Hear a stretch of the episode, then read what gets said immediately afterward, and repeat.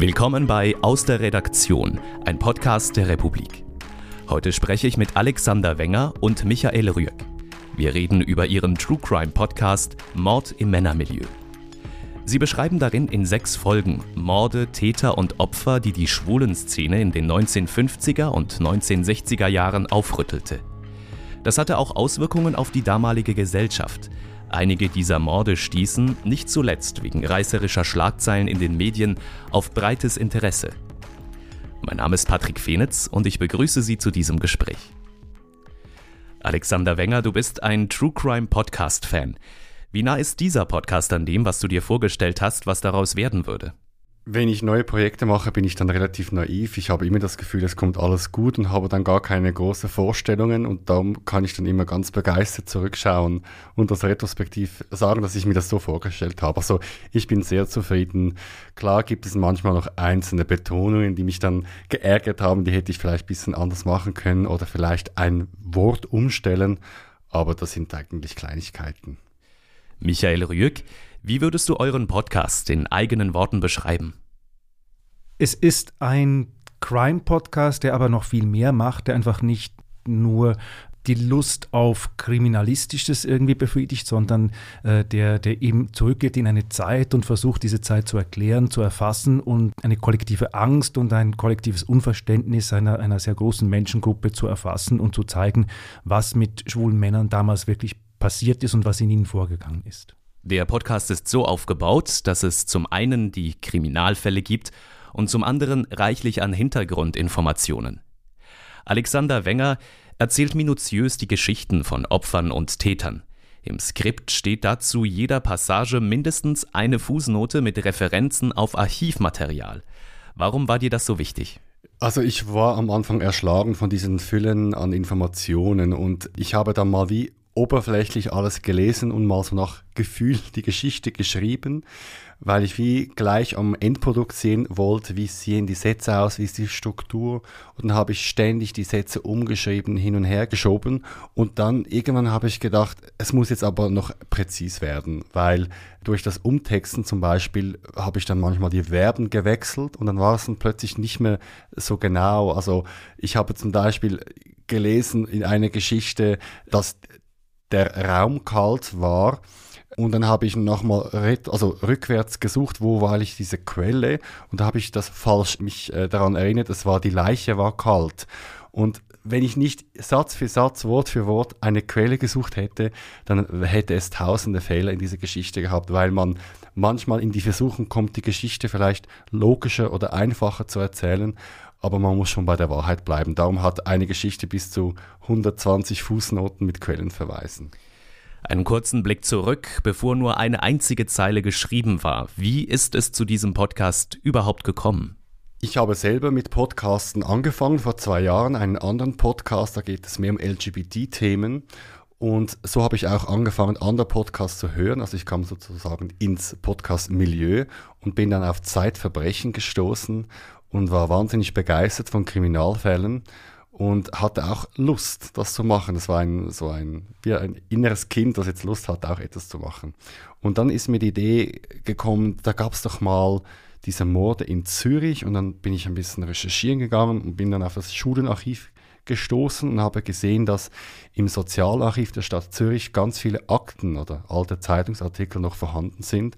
Und dann habe ich da einfach einen freien Nachmittag mir das angeschaut und hatte sofort ein Gefühl, das, das ist viel größer, als ich mir je hätte träumen können. Und das muss man erzählen. Man muss die Geschichte dieser Männer erzählen.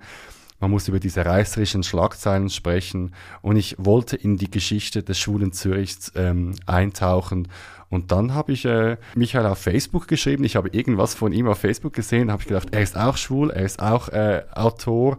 Lass uns das gemeinsam machen, weil zusammen ähm, etwas machen ist immer äh, fruchtbar als alleine. Und dann sind wir zur Republik gegangen gemeinsam und hatten relativ einfach Erfolg. Also die Idee äh, fand Anklang. Wie hast du das wahrgenommen, als Alexander auf dich zukam, Michael? Ich glaube, es war, es war eine sehr gute Entscheidung von Alexander, jetzt nicht unbedingt mit mir zu arbeiten, aber mit jemandem wie mir zu arbeiten, weil ich finde, die Morde, ja, die interessieren mich irgendwie auch, aber ich bin jetzt nicht so ein Crime. Typ wie, wie er, würde ich sagen. Und wir haben von Anfang an gemerkt, dass wir sehr unterschiedliche Optiken haben auf das Ganze. Also er ist da wirklich mit der Lupe hingegangen und hat die Details gesucht und ich bin wie so mit dem, mit dem Segelflieger äh, gestartet und habe von oben runter geschaut und versucht, das Gesamte irgendwie zu erfassen und, und äh, so einen Sinn daraus zu erhalten. Und ich glaube, aus dieser Zusammenarbeit, die doch ab, ab und zu auch, ich sage jetzt nicht zu Konflikten, aber dazu führte, dass wir unsere unterschiedlichen Wahrnehmungen einander äh, erzählten, äh, das, hat, das hat doch dazu geführt, dass, dass glaube ich, dieser, dieser Mix entstanden ist und eben das nicht nur ein Crime-Podcast ist, sondern wirklich auch irgendwie so eine historische, starke Komponente besitzt. Kannst du mir beschreiben, wie das Männermilieu in den 1950er und 1960er Jahren aussah und wie du das herausgefunden hast? Weil Soweit ich weiß, warst du da noch nicht am Leben. Ja, ja, ich war, ich war ein, nicht mal ein Gedanke damals. Es ist schwierig für mich, etwas so illustrativ zu, zu erzählen, was so weit zurückliegt. Aus dem, was ich, was ich kenne, ähm, war es äh, ein Milieu, das äh, sehr, sehr verschwiegen war. Also wenn, wenn man schwul war, dann hat man fast immer ein Doppelleben geführt. Die ganz wenige, ich glaube bei uns war es ein Opfer, das bisschen freizügiger mit seiner Sexualität umgegangen ist. Äh, die meisten hatten da wirklich eine Mauer zwischen ihren beiden Leben. Und interessanterweise war aber das nicht unbedingt so schlimm für die Leute, sondern die, die fanden es okay, dass sie äh, einen bürgerlichen Beruf haben und dann hatten sie die, die andere Welt, zum Beispiel die Welt des Kreises, dieser Organisation, die rauschende Bälle veranstaltet hat und, und dort konnten sie, konnten sie das alles ausleben, was sie toll fanden und waren eine, eine starke Gemeinschaft. Dann gab es natürlich auch diejenigen, die da davor auch Angst hatten und die dann vielleicht wirklich ein, ein bisschen trauriges Leben geführt haben, bei denen sich dann so die, die sexuelle Identität auf äh, Toilettenbesuche oder nächtliche Parkgänge beschränkt hat. Das ist sicher auch da gewesen. Aber es, es war, glaube ich, ein, damals in Zürich eigentlich eine, es gab ein schwules Leben, es gab Lokale, es gab, äh, es gab Partys und so. Das war nicht einfach nur nichts, es war, da, da war viel los, glaube ich. Du hast mir vorab erzählt, dass es gar nicht so einfach war, Zeitzeugen zu finden. Ähm, das ist wirklich so, ich habe relativ schnell mal an Ernst Ostertag gedacht, der, der da wirklich so ein bisschen auch den roten Faden bildet durch, durch unsere Folgen. Er ist heute 92 und war eigentlich wirklich von Anfang an dabei, war stark engagiert in dem Kreis, äh, hat auch die Polizeirepression selber erlebt und zu allem äh, obendrauf dann das auch noch dokumentiert. Der ist der, der maßgebliche Autor des Schwulenarchivs. Und das ist natürlich ein Riesenglück, dass es ihn gibt und dass er da mitgemacht hat. Ich wollte aber über, über ihn hinaus noch weitere Leute finden und das war wirklich schwierig. Äh, es ist schwierig, sagen wir, schwule Männer über 80 zu finden, die zu jener Zeit, da es ganz jung, wirklich unterwegs waren in der Szene. Äh, viele sind wahrscheinlich bereits verstorben oder irgendwo in, in einer Pflegeeinrichtung gelandet, haben Kontakte verloren. Oder, das ist natürlich auch ein Thema, die, die AIDS-Welle hat auch einige äh, Leute aus der Gemeinschaft herausgerissen. Also es war wirklich schwierig, äh, Leute zu finden, die das erlebt haben damals. Wir haben es gehört, es war ein damals. Was findet man in einem Archiv? Was findet man in solchen Archivakten? Also man kriegt riesige Ordner und also dicke Bücher und dann findet man ganz viel gelbes, dünnes Papier. Äh, ich weiß nicht, warum die damals so auf dünnem Papier gedruckt haben und sobald man das anfasst, dann hat man nachher ganz äh, so staubige Hände. Man kriegt ganz viele Polizeiakten, ähm, also ich habe zum Beispiel von praktisch allen Fällen die Fotos gesehen vom Tatort, die die Polizei geschossen hat. Dann findet man Obduktionsberichte. Es geht aber nicht nur um äh, die Leiche, die sie obduziert haben, sondern auch zum Beispiel Fingerabdrücke, die sie sichergestellt haben am Tatort, irgendwelche Listen, was sie alles gefunden haben an Gegenständen. Man findet ganz, ganz viele Zeugenaussagen von Nachbarn, von Familie, von Freunden, von möglichen Partnern etc und man kriegt irgendwelche Abklärungen. Also dann hat man abgeklärt, woher hat diese Person diese Jacke vielleicht oder was für Leute waren zu diesem Zeitpunkt aus dem Ausland hier in Zürich, haben die vielleicht was zu tun damit. Also das waren Berge an Akten und es war eine riesige Herausforderung herauszufiltern, was ist jetzt da wichtig und was kann ich da ausblenden. Möchte dann auch noch sagen, also man kann nicht einfach ins Archiv spazieren und kriegt Polizeiakten. Also es, wir mussten da auch ein bisschen verhandeln, weil da natürlich Informationen drin stehen über Leute, die zum Teil noch leben oder theoretisch noch leben könnten. Es gibt da Fristen und da waren wir auch darauf angewiesen, dass die Archive uns diese Möglichkeit gegeben haben, wie das zum Beispiel auch Forscherinnen und Forscher haben. Also da, wir hatten dann ein gewisses Privileg erhalten nach zehn Verhandlungen. Es war natürlich auch mit Auflagen verbunden. Also zum Beispiel alle Leute, von denen ich erfuhr durch die Akten, durfte ich nicht kontaktieren. Also zum Beispiel dort gab es auch Zeugenaussagen oder, oder Adressen von Familien der Toten. Und da war die Auflage, dass man nicht mit denen in Kontakt treten darf.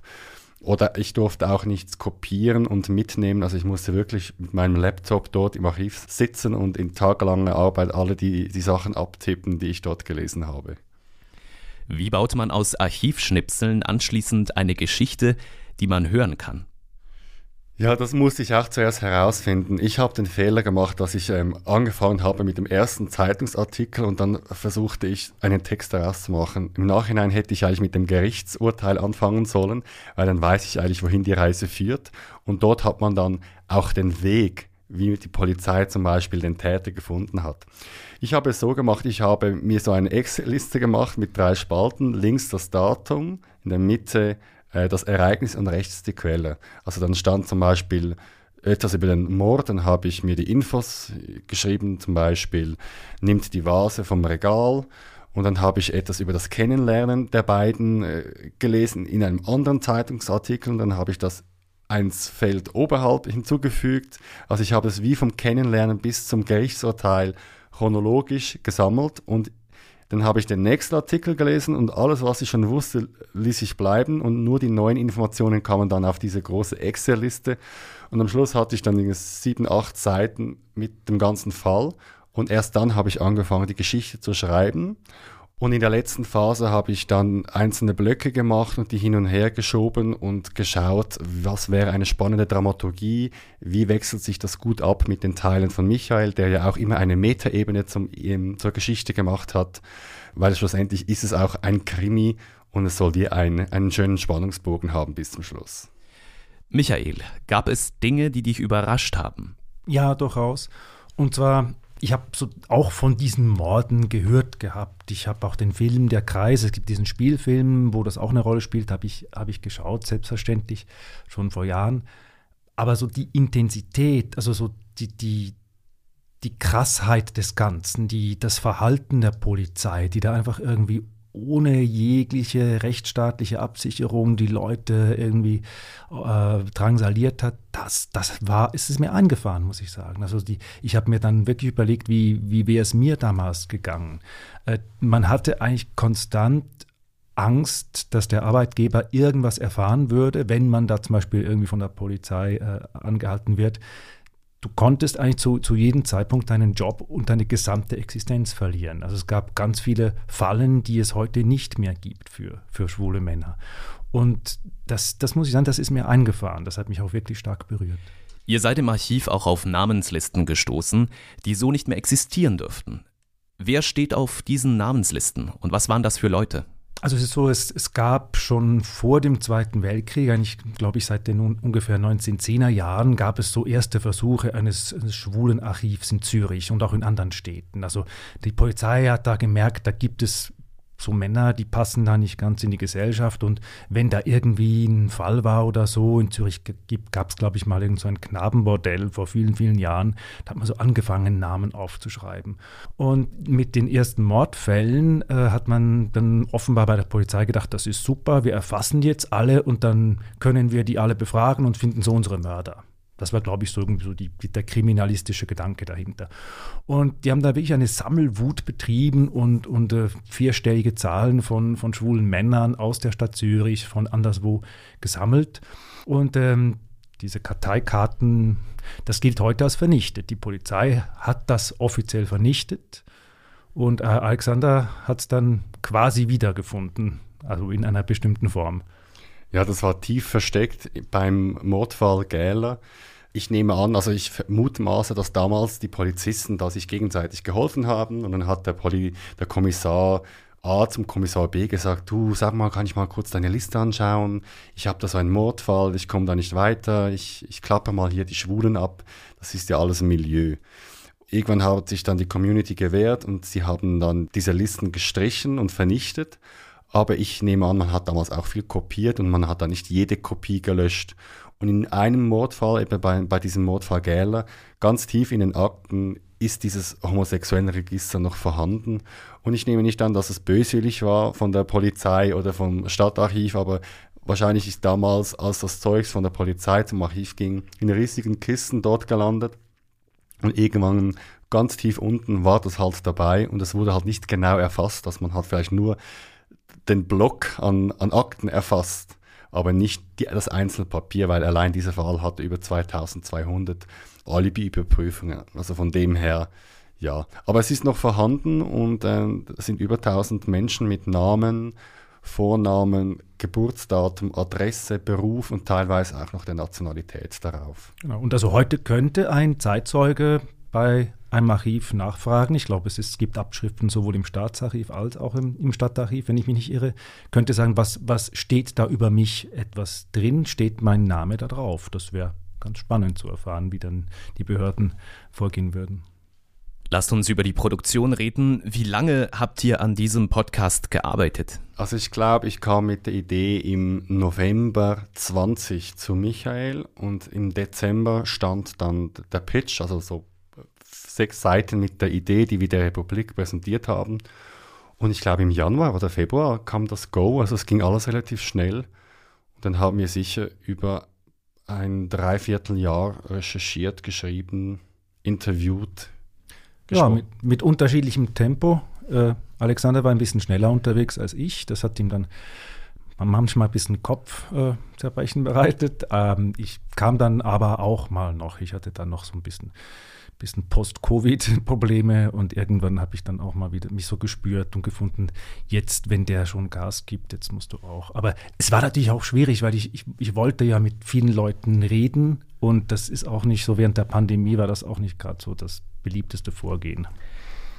Was passiert, nachdem der Text geschrieben ist und das Script ready? Dann wird das ganz viele Male überarbeitet und man korrigiert sich gegenseitig, bis es dann irgendwann ziemlich gut ist. Und dann korrigiert die Republik nochmal. Also wir haben wirklich vielmals hin und her und teilweise auch um, einzelne Formulierungen gestritten oder äh, dann habe ich manchmal den nervigen Satz gesagt, ja, aber ich habe keine Quelle dazu, so kann man das nicht sagen und so. Ähm, oder das ist zu viel, das können wir weglassen. Oder Michael hat auch manchmal gesagt, das ist doch das ist alles viel zu detailliert. Die Polizei soll jetzt angerufen werden, rein in das Zimmer und die Leiche finden. Du musst es da nicht so episch ausschmücken. Aber ich glaube, das hat dem Produkt äh, sehr gut getan, weil man halt selber ein bisschen beim anderen super schmerzfrei ist und selber seine Sätze verteidigt. Und wir haben auch zwischendurch haben wir schon erste Varianten mal eingelesen, so ein bisschen um ein Gefühl zu kriegen, wie das, wie das tönt. Und dann war da auch irgendwann der Entscheid da von der Republik, dass man diese musikalischen Intermezzi wirklich dafür komponieren lässt, weil wir haben da Musik gesucht, also quasi Dosenmusik, äh, und das hat dann irgendwie nicht so gefallen. Und ich glaube, das ist jetzt, das war ganz toll, dass wir das wirklich auf diese Produktion hin äh, komponieren lassen konnten. Daniel Hobi hat die Musik Musik komponiert und das Sounddesign entworfen und damit auch eine Art neue zusätzliche Dimension zur Geschichte gegeben. Aber er hat mit euch zusammen auch die Sprachaufnahmen und das Abmischen gemacht. Also mir hat das auch sehr Spaß gemacht beim Hören, weil er so bei den richtigen Stellen so ganz kleine Musiknoten gesetzt hat oder auch ähm, ganz feine so Musikteppiche und das hat die, die Spannung und das Ganze noch mehr dichter gemacht irgendwie und man ist noch mehr in dieses 50er und 60er Jahre Zürich zurückgebeamt worden. Das fand ich wirklich toll. Wenn ihr auf die letzten zwei Jahre zurückblickt, gibt es Dinge, die ihr anders machen würdet, Dinge, die gefehlt haben, Dinge, die vielleicht auch zu viel waren?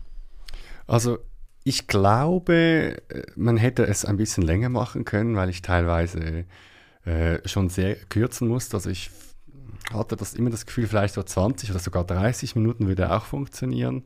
Aber das ist wahrscheinlich auch Geschmackssache. Ich hätte eigentlich ziemlich vieles ähnlich nochmal so gemacht. Ich wäre vielleicht heute ein bisschen schneller in der Recherche, weil ich jetzt die Archive kenne und weiß, wie sie funktionieren. Oder auch dieses System, wie ich die Informationen speichere, habe ich auch verstanden. Ich kann jetzt auch besser zum Beispiel äh, die Gerichtsurteile lesen, da was war für mich Anfang ganz schwer. Aber ich glaube, es ist ähm, sehr also ja, ich bin eigentlich zufrieden. Man kann natürlich immer noch verbessern oder so, aber das ist immer bei diesen journalistischen Produkten, irgendwann muss man wie aufhören und nicht zum tausendsten Mal nochmal etwas suchen. Also von dem her würde ich eigentlich 90 Prozent nochmal gleich machen. Ich habe mich vor allem an, am Anfang sehr im Kreis gedreht, äh, weil ich nicht so recht wusste, wie, wie diese Metaebene, wie Alexander sie immer nennt, ich weiß nicht, ich habe Mühe mit dem Begriff, aber er hat schon recht, ähm, wie, wie diese aussehen sollte. Und ich habe recht lange gebraucht, bis ich, bis ich gemerkt habe, das muss wirklich äh, viel Oral History sein. Da müssen wirklich fremde Stimmen kommen, da müssen Zeitzeugen rein, da, da will ich auch ab und zu einen Historiker haben, der sich mit dem Thema befasst hat. Wir haben auch darüber geredet, dass wir keine Frauenstimmen haben im ganzen Podcast, aber fanden es dann auch seltsam, irgendwelche künstlich herbeizuzaubern, nur damit sie mal vorkommen, weil es die einfach jetzt in der Geschichte nicht gab.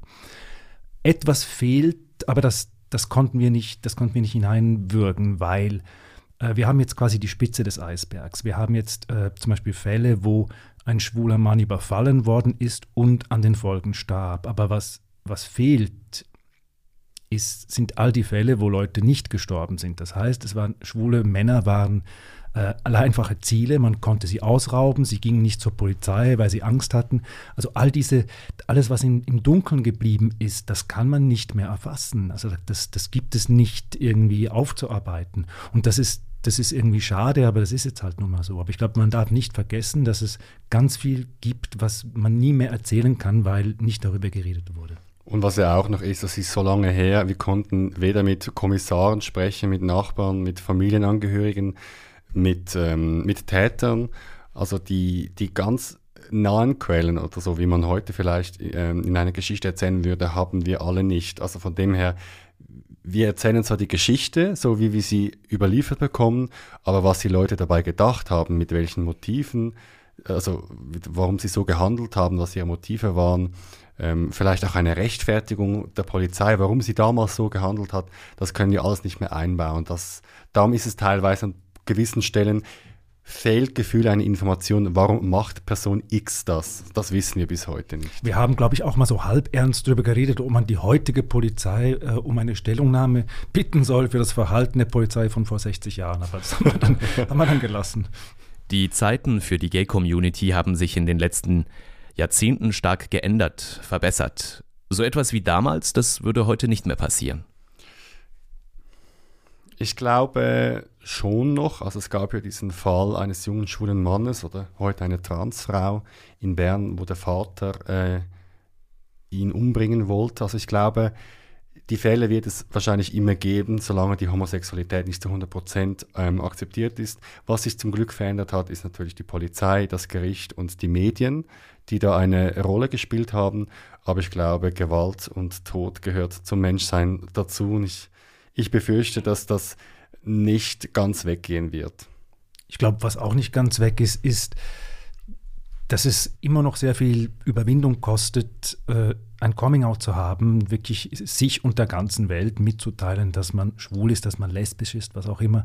Es gibt immer noch heute junge Leute, die, die total Schiss haben, ihren Eltern äh, ihre sexuelle Identität zu beichten.